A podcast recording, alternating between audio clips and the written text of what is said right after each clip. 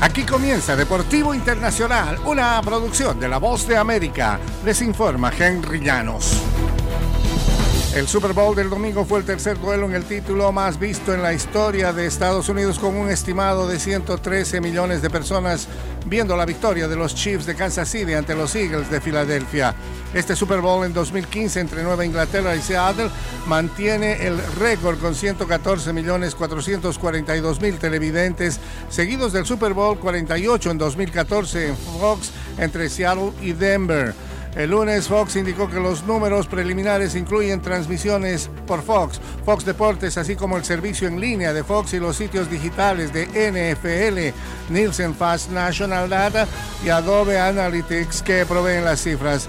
El día de hoy, martes, estarán disponibles la información completa de Nielsen al respecto de lo que ha ocurrido en el Super Bowl del domingo.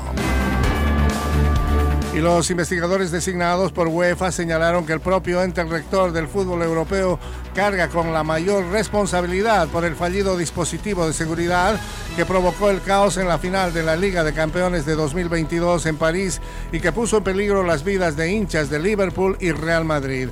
Resulta asombroso que nadie murió, dijo el grupo de expertos en un informe de 220 páginas que fue publicado el lunes sobre lo que ha descrito como casi una catástrofe en el partido de clubes más importantes del fútbol mundial.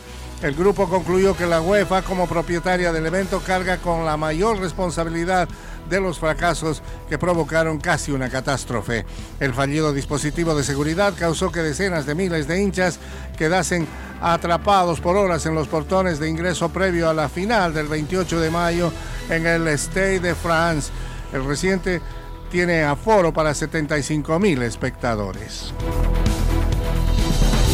Ted Lerner, el multimillonario de los eh, bienes raíces cuya familia adquirió los nacionales de Washington del eh, béisbol de grandes ligas en 2006, falleció. El equipo de béisbol anunció que tenía 97 años de edad. Un portavoz de los nacionales dijo que Lerner falleció el domingo por complicaciones causadas por una neumonía en su residencia en Chevy Chase, Maryland.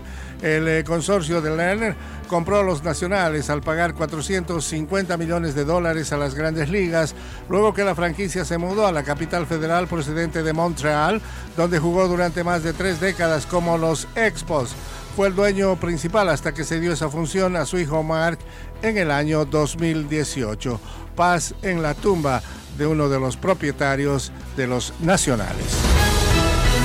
Y hasta aquí Deportivo Internacional, una producción de La Voz de América.